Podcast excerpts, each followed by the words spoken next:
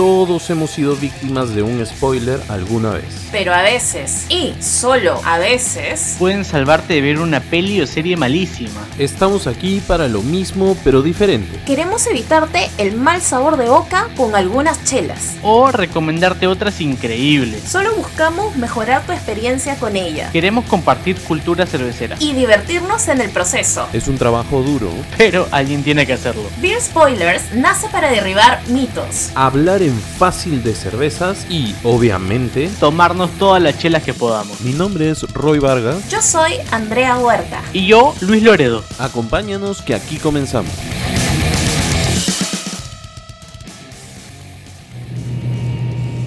Señor, ¿algo de tomar? Una cerveza.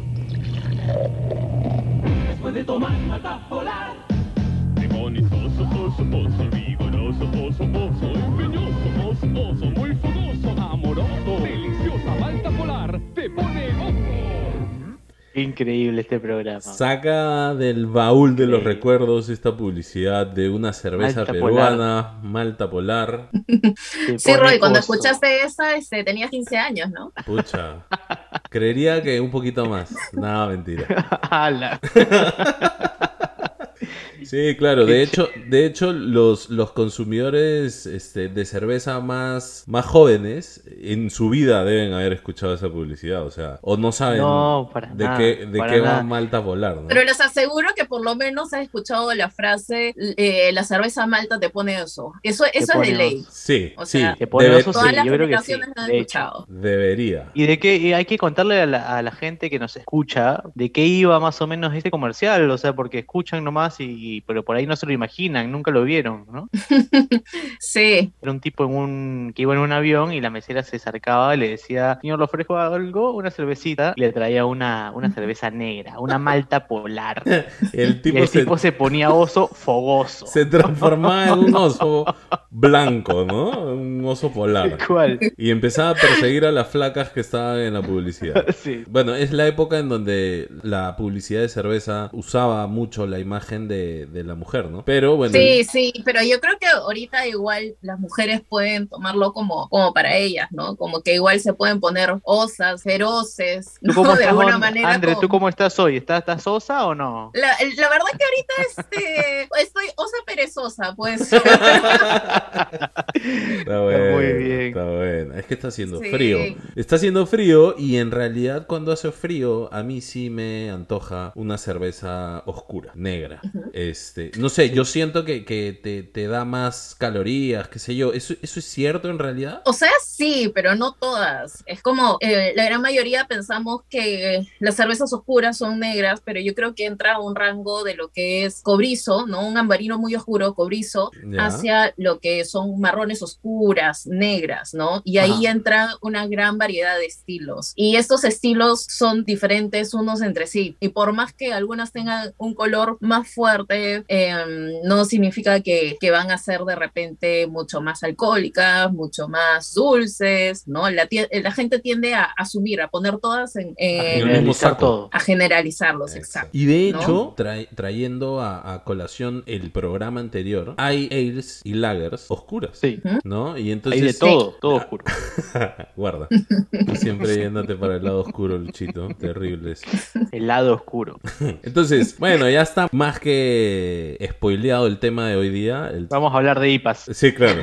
Vamos a hablar solamente de cerveza lúpula. No, mentira. Vamos a, a- a tratar de explicar un poco todos los mitos que vienen, digamos, relacionados con las cervezas oscuras. Hemos escuchado muchas cosas. En internet se leen un montón de cosas. Por ahí dicen que han hecho estudios eh, respecto a, a lo que hace la cerveza negra. Y de hecho, hay hasta ciertos estilos que llevan su nombre por las personas que en esa época consumían esa cerveza. Como por ejemplo la Porter, que más adelante lo, lo vamos a comentar un poquito más. Entonces, la Se me cerveza... acaba de ocurrir algo. Dime, dime. El tema de las cervezas negras que te ponen oso, ¿estará relacionado en algún sentido con, por ejemplo, un ceviche de conchas negras que también como que Te, te fogoso, oso. es afrodisíaco? ¿O no? Ya. Nunca se me ocurrió mar- este, maridar un, un ceviche de conchas negras con Claro, como que lo negro te pone fogoso, como el oso, ¿no? Podría ser interesante. Andrea, ¿tú qué opinas? No, bueno, no, no, no voy a decir exactamente si lo negro me pone fogoso, pero fogosa en ese sentido. Pero mm, sí, yo creo que hay cierto encanto en ciertas cervezas oscuras, ¿no?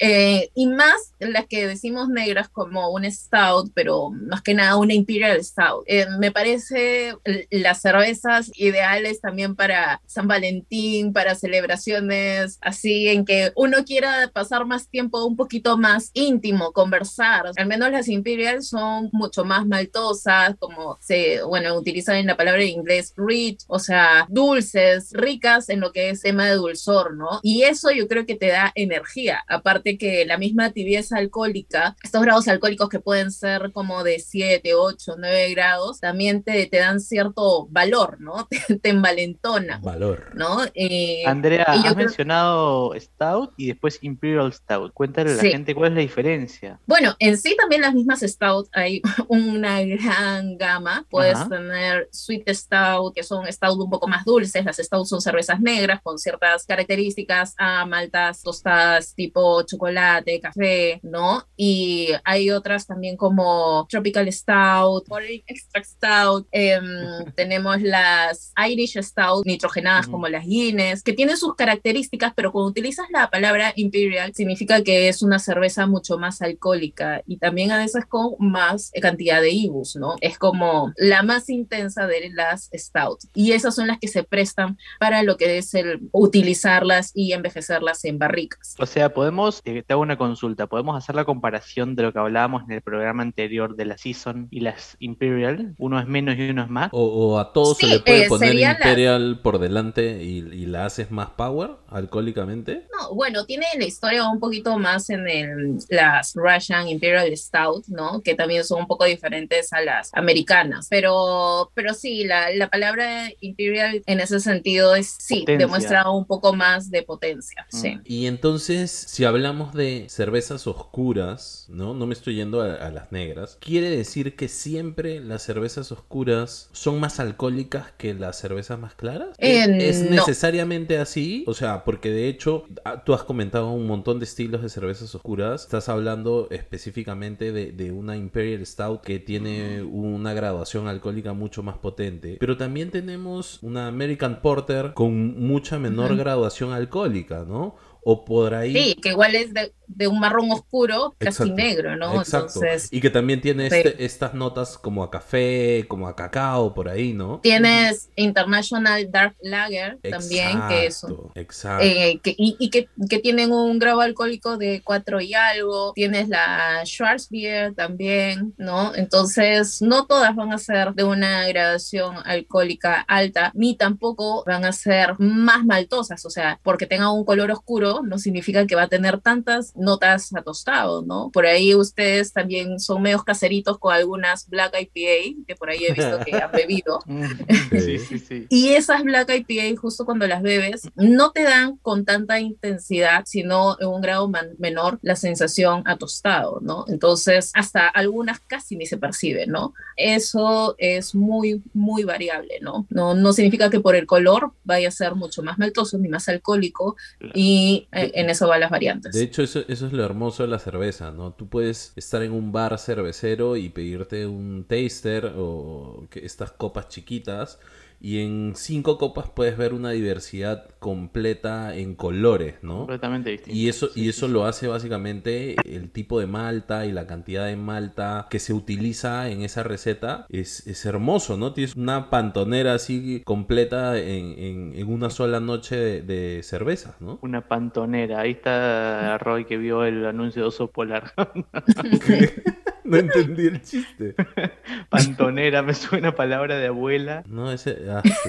lo, que, pa- lo que pasa es que la, la ignorancia es atrevida. El pantón es lo que, lo que se utiliza, lo que utilizan los diseñadores gráficos para definir escalas de color. Entonces, eh, ese es- ese es- ese es el Tranquilo, qué fineza, qué Ah, Para que fineza. veas, Ahí. para que veas. Ahí tenía que defenderme.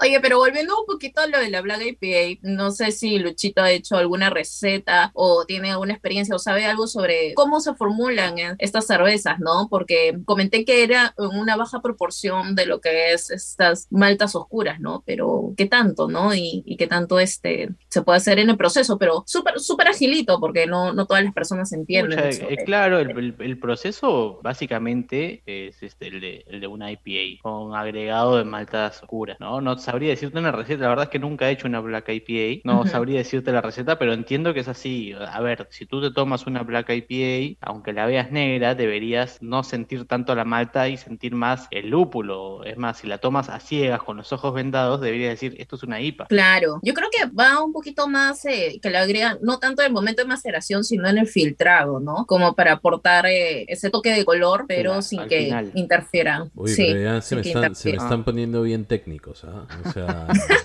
paren ahí un Sí. poquito. Una consulta. Andre, tú comentabas que la- las cervezas oscuras tú la prefieres como para un, un momento un poco más de conversación, un poco más íntimo, en donde puedes darle larga a la cerveza, ¿verdad? Sí. Y entonces ahí hay, hay un factor que es el factor temperatura. Las cervezas oscuras se deben tomar muy muy heladas, frías o temperatura ambiente. Y ahí quiero que, que un poco nos cuentes porque claro, la temperatura en la cerveza juega un factor súper súper importante a nivel de que te ayuda a potenciar aromas y sabores, ¿no? Entonces Sí. un- poquito tú que tú que eres este sommelier de cerveza, nos digas qué onda qué onda con la temperatura y cuál sería no no vayamos tampoco al detalle de cada estilo, pero cuál sería una temperatura ideal para tomar una cerveza oscura orientada a la malta, ¿no? Sí, mira, no voy a ir con todos los estilos de cervezas oscuras, pero vamos a ponerlo como si tienes alguna que tiene un grado alcohólico un poco más bajo, ¿no? Pero igual es oscura, de repente cerca a unos 6, 7 grados me parece bien. Otras que sean, que tengan un poquito más de cuerpo y que sean más alcohólicas, podríamos ir cerca a los 10 grados, 12 grados, hasta ahorita que estamos eh, con frío, un frío limeño que seguro estamos cerca a unos 14 grados, lo puedes tomar a temperatura ambiente tranquilamente, ¿no? Cuando decimos temperatura ambiente, temperatura ambiente de frío limeño, Limeño. ¿no? Porque Claro. no vaya a ser que estén en verano Tempera- limeño, 21 temperatura grados, 21 ambiente. grados en la chela. Claro. Pero igual no sé si a ustedes les pasa, pero yo cuando me tomo una cerveza me concentro mucho en, en qué tan rápido me la estoy tomando. Por ahí si es una lager, estoy en la playa, tengo que liquidarla rápido por ahí. Pero cuando es, eh, estamos hablando de cervezas negras, me relajo. Si me la tomo a temperatura ambiente, va a estar bien también. Pero- Pero no le doy tanta rapidez. Depende, porque un- una Guinness no le das mucha larga tampoco, ¿no? O, o sí. Yo creo que es como una, un tiempo promedio, ¿no? Porque igual tienes esa, esa maltosidad y además no está tan carbonatada, ¿no? Es una cerveza nitrogenada, Nitrogenada, no es claro. que tampoco el- Claro. las burbujas se vayan tan rápido, ¿no? Sí, sí. Entonces, sí. yo creo que son cervezas que se prestan para, para la conversación totalmente. Ahora, ¿no? las, las cervezas oscuras, voy a decir hemos hablado porque en algún momento alguno de nosotros ha hablado con cerveceros de otros países de la región, o sea, vecinos de Chile o, o de Argentina, y nos dicen, oye, ¿por qué en Perú no hay tantas cervezas oscuras? Y ahora, es un tema de costumbre, pero es costumbre por temas climáticos, o sea, claro, en Chile y en Argentina tienen, digamos, climas mucho más extremos a nivel de frío, ¿sí? Entonces es un tema que la cerveza oscura es mucho más consumible o, o se necesita más en épocas de frío. ¿Creen que es cierto o no? Yo creo a veces el factor clima contribuye, pero también escuché que en un país que no me acuerdo si era en Jamaica, en algún lugar de, de esos, una de las Tropical. cervezas, claro, tropical, una cerveza oscura era la, la más consumida. Entonces yo creo que sí, puede ser el factor climático, pero también puede ser el factor de gustos. Ahora, recuerda que Entonces- Jamaica ha sido colonia inglesa. Ujú. Entonces por ahí también es traer... Por ahí puede el Traer amor un- de las porter. Claro, claro, por ahí también puede ser traer un poco esta, esta cultura de beber cervezas oscuras, ¿no? En Europa se bebe mucho cerveza oscura, ¿no? Porque de hecho yo pienso que en los países más fríos, cervezas alcohólicas van un poquito más. Por, Bueno, por ahí, sí. por ahí en, en- en Rusia, por eso la Russian Imperial Stout es como que la cerveza. Pero te rusa. apuesto que acá en Perú, si comienzan a hacer hartas industriales muy alcohólicas, también sería una Uy, muy buen, sí, muy sí. vendidas. ¿ah? No me, no me van a dejar mentir ninguno de los dos cuando hemos estado en festivales. La primera pregunta era, Sí. ¿qué es lo más alcohólico que tienes? Sírvemelo. Sí, sí, sí. Y dejaba que, brother, La pero- gente no cree en nadie, va de frente como tengo festi- una- unas cuantas fichas, vamos por eso. ¿no? Claro, claro, y Tal después... cual. En los festivales es eso, o lo más alcohólico o lo más parecido a la Pilsen, ¿no? Y claro, después Sí, los, no, los ves doblados por ahí, tirados en- en un- a un lado en el festival y es como que, brother. No, una, una parte de, de mi ética de sommelier, como que da ganas de decirles, no, hay que tomar con responsabilidad, hay que saber, hay que apreciar lo que estamos tomando. Y otra parte es como, brother, bueno, en parte te entiendo, en una parte, ¿no? Como, bueno, Yo también he acá- tenido poca plata es- y quiero empilarme, bueno, dámelo, dispara lo que Claro, tenga. Tal cual, sí, sí, sí. Al ser más cara, de hecho te vas por algo que te pegue directamente, ¿no? Eso también, ¿no? Que, que sean más alcohólicas también significa que mayormente vas a utilizar mayor, más insumo, ¿no? En el caso de las International Dark Lager, esas de ahí tienen maíz, ¿no? Entonces son cervezas oscuras ligeritas y tampoco no tan alcohólicas, ¿no? Pero si quieres hacer una más robusta, de por sí eh, esta densidad, este grado alcohólico sea por las maltas, significa que vas a tener mayor presupuesto en la receta, ¿no? Entonces, Claro, por ahí. tienes, que hacerla 100% malta sí o sí para que te salga más, más cuerpona, ¿no? Sí, Como te gusta. buenazo. Oye, hablando de todo lo que decía Roy de, de qué dicen afuera en, en los países. Espérate, de- Lucho. Déjame ese chisme para después de el primer segmento de este segundo episodio. Va a ser increíble. Porque, porque lo haces el tú. único, el único Sí. que se echa porras, ¿no? El único que Está se echa bien, flores, está ¿no? bien, está Increíble, bien. va a estar increíble. increíble. Va a ser increíble. Vamos, vamos a Va a ser escuchar. increíble. Toca el mío, ¿no? Sí, sí, sí. Vamos a Ah, escuchar. Vamos a escuchar a Lucho.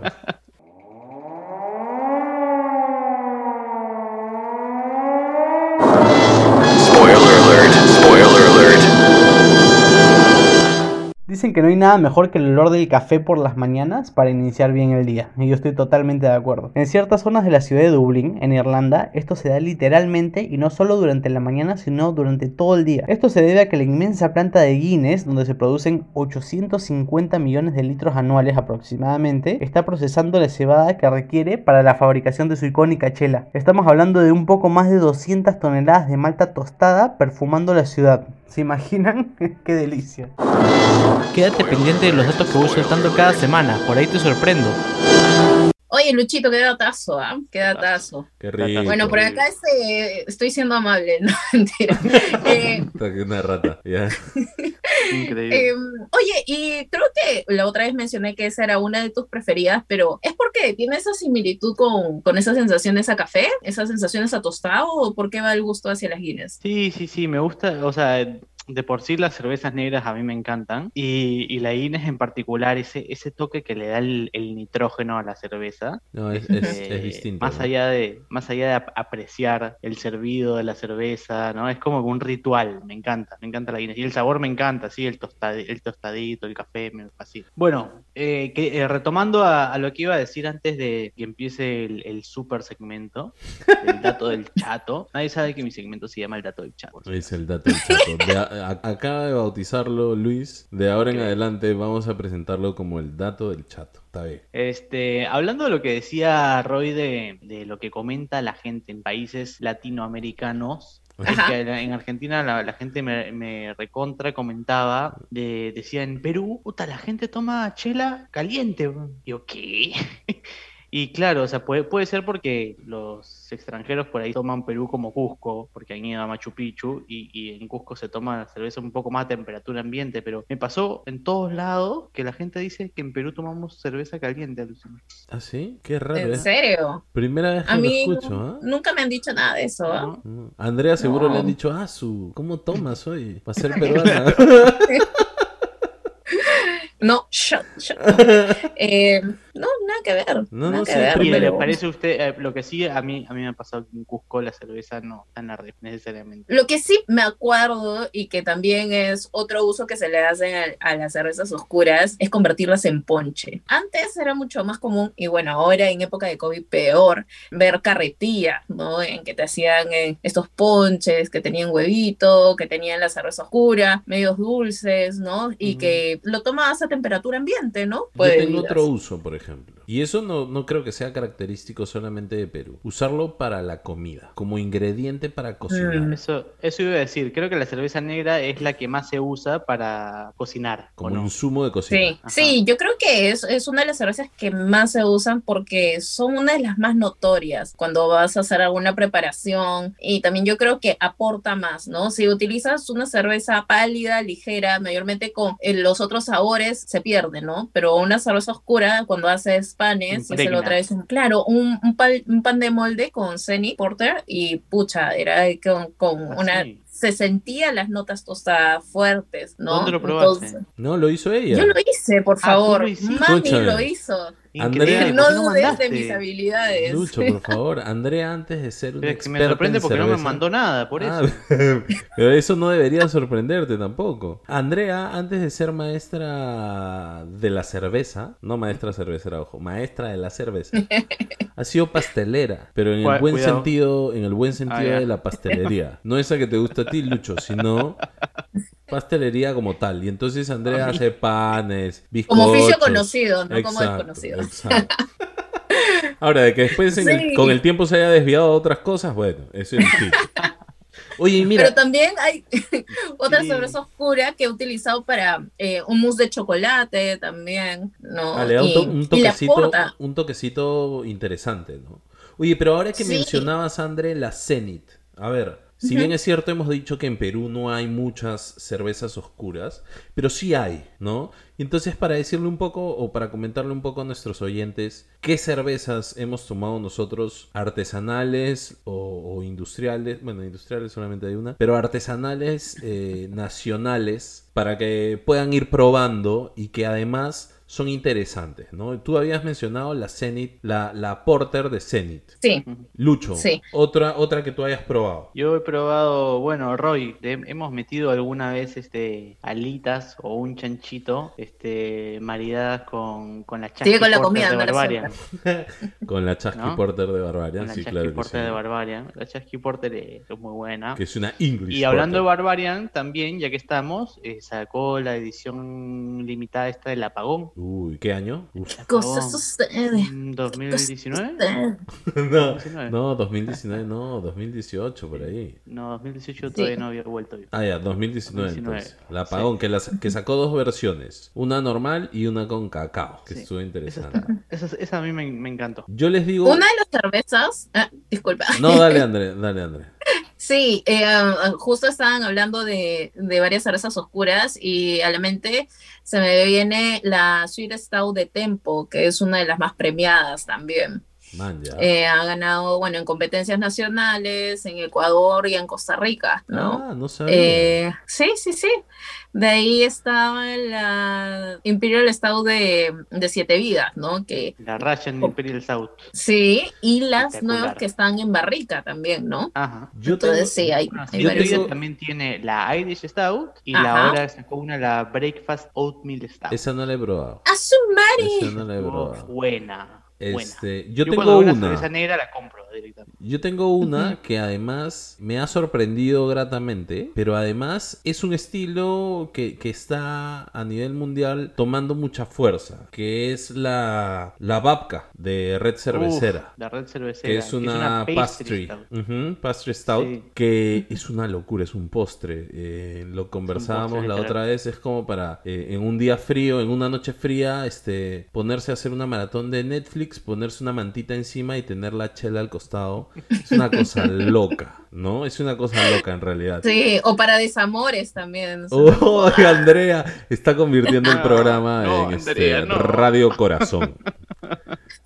No. Oye, pero igual esa pastry stout, este, para tomarte una o dos nomás, ¿no? Porque era media alcohólica, ¿o no? Sí, sí, es subidita, pero, pero está buena. Está buena, La han hecho muy muy bien, la hizo Red Cervecera junto con la gente de Masa Salvaje. Una Por favor, Roy, mándale saludos a tus amigos de Red Cervecera que los paras mencionando. no, o sea, los queremos mucho, ¿no? Pero Justo, justo ahorita me estoy tomando. Justo ahorita me estoy tomando otra de Red, que es la, Ah, sí. Ah, la Cocobongo. Porter. Que está Yo bueno. también, pero no es negra. Me estoy tomando la Mosaic. Ah, la no. Ojo, yo no hay auspicio, Escúchame. no hay en la auspicio. Erdinger, pucha. Erdinger. Pero que ustedes vieron la torpeza de cómo Ah, te- la vamos a sacarlo. vamos, Eso vamos a sacarlo vamos un a sacar una especial. imagen en el, en el Instagram de la aventura de Andrea queriendo servir la, la Erdinger. Es una locura. En un, en un segundo, en un segundo. Sirve tu cerveza de trigo en un segundo, vas a ver cómo explota. sí, sí. Pucha, Oye, volviendo a ejemplos, tengo un ejemplo que me, me hizo probar a mí Andrea. A y ver. me encantó, me pareció de lo ¿Cuál, mejor cuál? que, Que no en me acuerdo. mercado. Saca tu machete. Mm, Ajá, sí.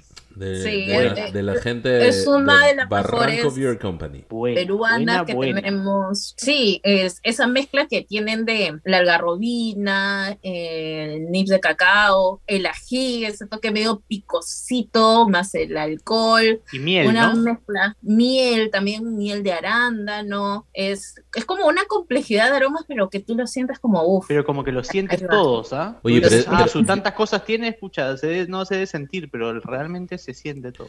Y de hecho es una, Sí. es una chela bien potente, ¿no? ¿Cuánto, te- cuánto tenía alcohol? Eh, Eh, 10 grados, 10 grados. Claro, es- Pero, es- diez ¿sabe? grados, sí. Una que ha estado recontra increíble, que, ¿qué puedes superar a una saca tu machete normal? Afina tu lampa, ¿no?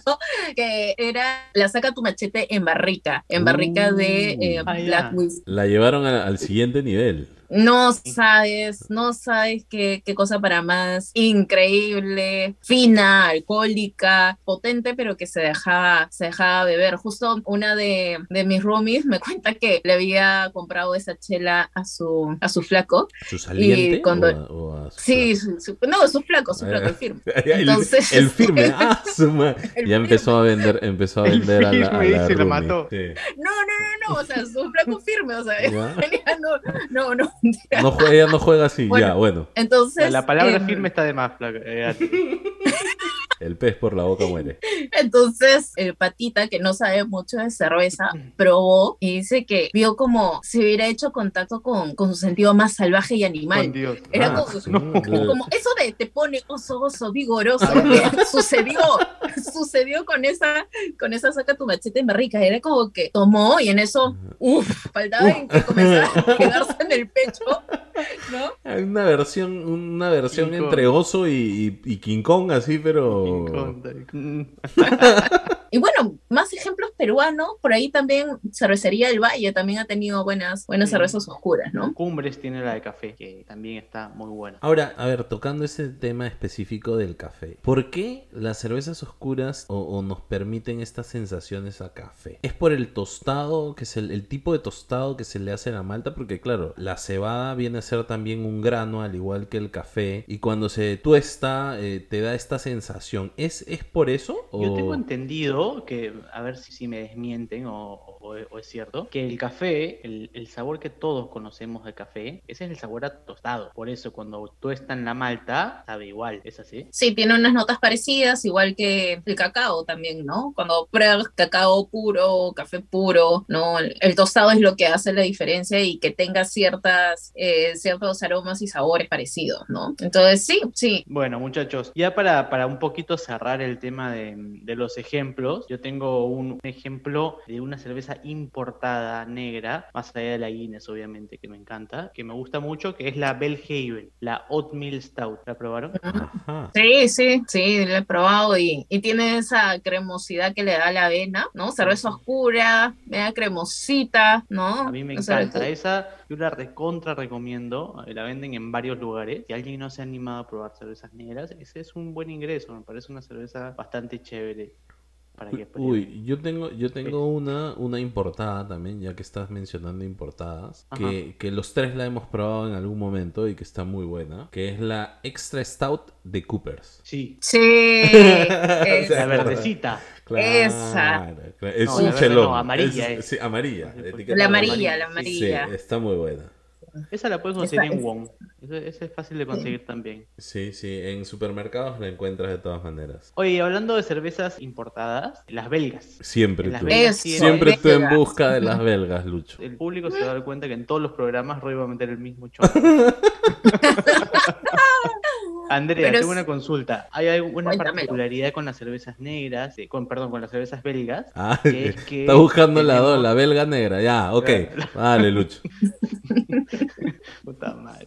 Que tenemos, perdón, que tenemos es las, las double, que son un, un tipo de cervezas eh, belgas, y las triple, que son unas cervezas más alcohólicas. Y justamente hablando de que las cervezas negras siempre son más alcohólicas, damos el ejemplo perfecto, ¿no? Porque entiendo que las double son cervezas negras y las triple son cervezas más rubias. Creo que te acabas de responder, ¿no?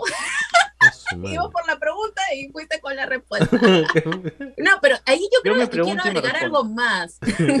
Que también aparte mencionas las double, las triple, que mayormente son más conocidas por estas, la- las trapenses de monasterio. No digo que todas son, son trapenses de monasterio, pero son más conocidas por eso. Y aparte también están las otras, las quadruple, ¿no? Tienen el otro nombre que es Belgian Dark Strong Ale. El nombre Cuando más largo. comienzas- sí, o quad. En Estados Unidos las llaman quad, Claro. ¿no? como para allá. En Europa le meten la oración en, en el nombre y en Estados Unidos lo- cuatro letras. Se acabó. Sí, y bueno, estas cervezas son oscuras, pueden ser de un color cobrizo, bien oscuro hacia el marrón, y estas de acá sí son alcohólicas, son mucho más alcohólicas, más intensas, porque más que nada utilizan la cebada malteada y aparte también algo que se llama candy sugar, ¿no? Uh, que es que no es, como un no tipo es de igual que caramelo. Sugar Daddy. no, no, no es igual que sugar daddy, no te, no te va a funcionar el eso, el candy sugar no te funciona. claro, claro. Entonces, y sí te va más hacia notas un poco más a melaza, sensaciones alcohólicas más intensas y cervezas un poco más cuerponas, ¿no? Y bueno, y en cervezas inglesas también, ¿no? Por ahí algunas, como Brown Ale también, ¿no? Como que son oscuritas, un poquito más, esas dan a las sensaciones hacia el toffee, hacia bizcocho, a nueces, por ahí. Entonces, en diferentes lugares hay distintos tipos de cerveza. Ahora, yo te quiero poner un poco en problemas, Andrea, y siempre te pregunto esto. En tu vasta experiencia, ¿qué estilo es la cusqueña negra? ¿Qué, qué estilo es? Porque obviamente, y nuevamente, no dice absolutamente nada en la etiqueta. O sea, lo que ponen es Dark Lager. Ahí te, te dan como dos alternativas y yo creo que voy un poquito más a la primera. International Dark Lager, que tendría maíz, ¿no? Mucho más ligera, oscura. Por ahí algunas notas de melaza porque le puedes poner otro tipo de azúcar adicional. O tienes la otra alternativa que va más hacia la checa Dark Ale, ¿no? que es un poquito más maltosa. Me iría por la primera alternativa. Igual se tendría que catar, ¿no? Otra vez para, para ver qué onda, pero, pero estoy casi segura que es una International Dark Lager. ¿Hace cuánto no la pruebas, Andre, la cusqueña negra? ¿O la has probado hace poco? Desde que le llegan Eh. ce- cervezas gratis a su casa, dice. No. La- mira, ni, ni tengo registro, no tengo Ah, registro de hace cuánto tiempo. Con eso Es como hace, un buen tiempo, hace un buen tiempo. Bueno, por descriptores de lo que me acuerdo que, que he probado, a menos que hayan cambiado la receta, creo que va más hacia, hacia el International Dar- Dark Lager. Vamos, vamos, vamos a aprovechar que Andrea ya se puso, ya calentó motores en, en su posición de sommelier de cerveza para darle pase a la siguiente cata calata. André ya había mencionado el- en el anterior programa qué cerveza iba a ser. ¿Cuál iba a ser, André? Servus, Fest Beer. Ahí está, ya. Si la tienen ahí, eh, destápenla y disfrútenla junto con Andrea. Quiero spoiler algo. ¿Qué pasa? Ya, ya, Les ya, digo a, cuenta, a los oyentes les digo, no va a estar bueno como el segmento anterior del dato del chat. Ah, anda para allá.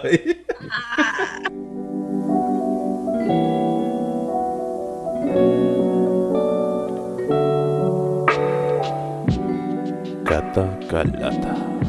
Oh, sí.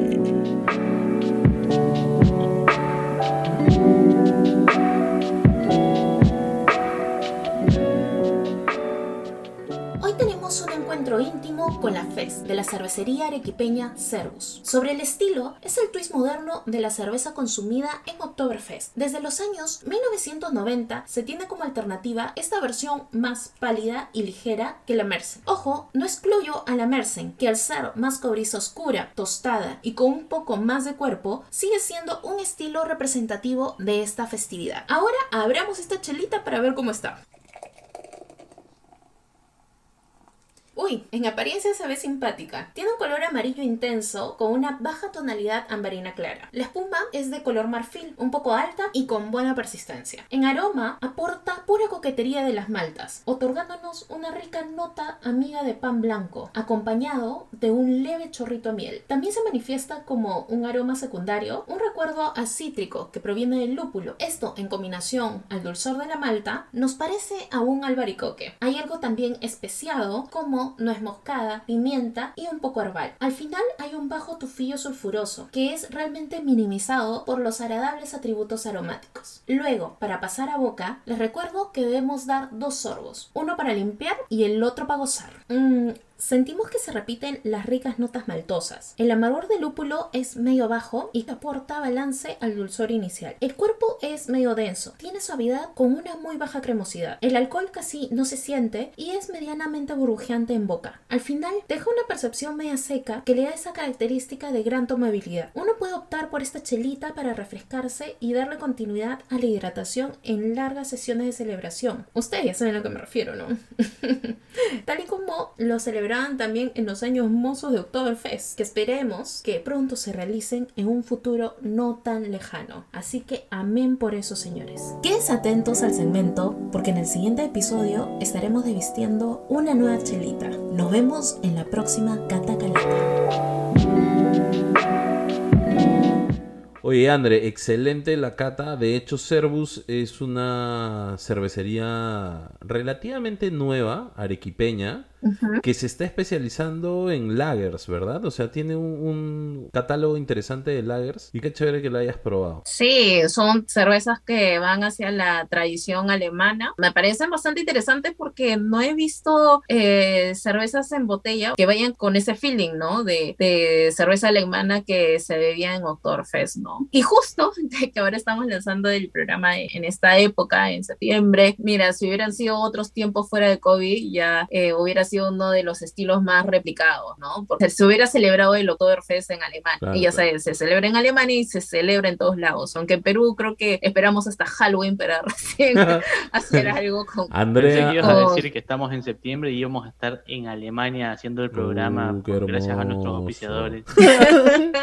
que somos tú, Andrea y yo. Esos son nuestros auspiciadores. Sí. Oye, André, ¿qué nueva cerveza vas a traer para el próximo programa? Bueno, sigamos con la tradición alemana y vamos a probar una Jefe Weizen de Paulaner, que las podemos conseguir con facilidad. Así que espero que puedan conseguirse una de esas botellas de trigo, una Jefe Weizen. Yo creo que- yo me apunto fijo. Dale. Bueno, gente, eso ha sido todo por el episodio de hoy. Espero que hayamos podido disipar un Que no poco hayan más. cambiado de canal. a su madre. Andrea se pasó a la tele. Eh, espero que hay- hayamos podido disipar alguna de sus interrogantes respecto a las cervezas oscuras, marrones, negras. Y esperamos también que nos puedan acompañar en el siguiente programa. Pero, como siempre, todas sus dudas y todas las consultas nos las pueden hacer a nuestras redes sociales. Primero, el, la del programa, arroba Beer Spoiler en Instagram. Andrea, ¿cómo te encontramos a ti? Arroba la guion bajo da Michela. Lucho. Yo estoy como arroba one beer in Valhalla. Seguimos poniendo en la descripción para que la gente lo pueda seguir. Eh, ha sido un gusto, muchachos. Ah, no nos olvidemos. ¿Con qué chela hemos acompañado el programa? Andre. Con la Erdinger, de ahí seguro va a haber un videíto del excelente servicio que hice con la Erdinger. El blooper, el blooper. Increíble. Lucho. Yo juro que ha sido lo mejor del programa. Yo estoy con una B-side, que es el lado B de Red Cervecera. En, este, en esta ocasión, una Mosaic. Y bueno, yo también estoy con, con Red Cervecera de, de la línea de, de las B-Side. La Cocobongo, que es una porter. Está súper buena, 5.6 de alcohol. Así que nada, saben que es cero auspicio, es solamente cariño. Una última cosita, que se atrevan a tomar cervezas oscuras, Eso. no a discriminarlas por el color, por favor. Dale, muchachos. se van a dar, se van a dar gratas sorpresas. Excelente. Sigan probando. Dicen que when you go black, never go back. Así que Ah. Guarda, ahí. guarda. ¿Estamos hablando de cervezas todavía? Sí, claro, no te emociones, Luchito. Bueno, muchachos, nos vemos. Un gusto. Chao, muchachos. Hasta la semana.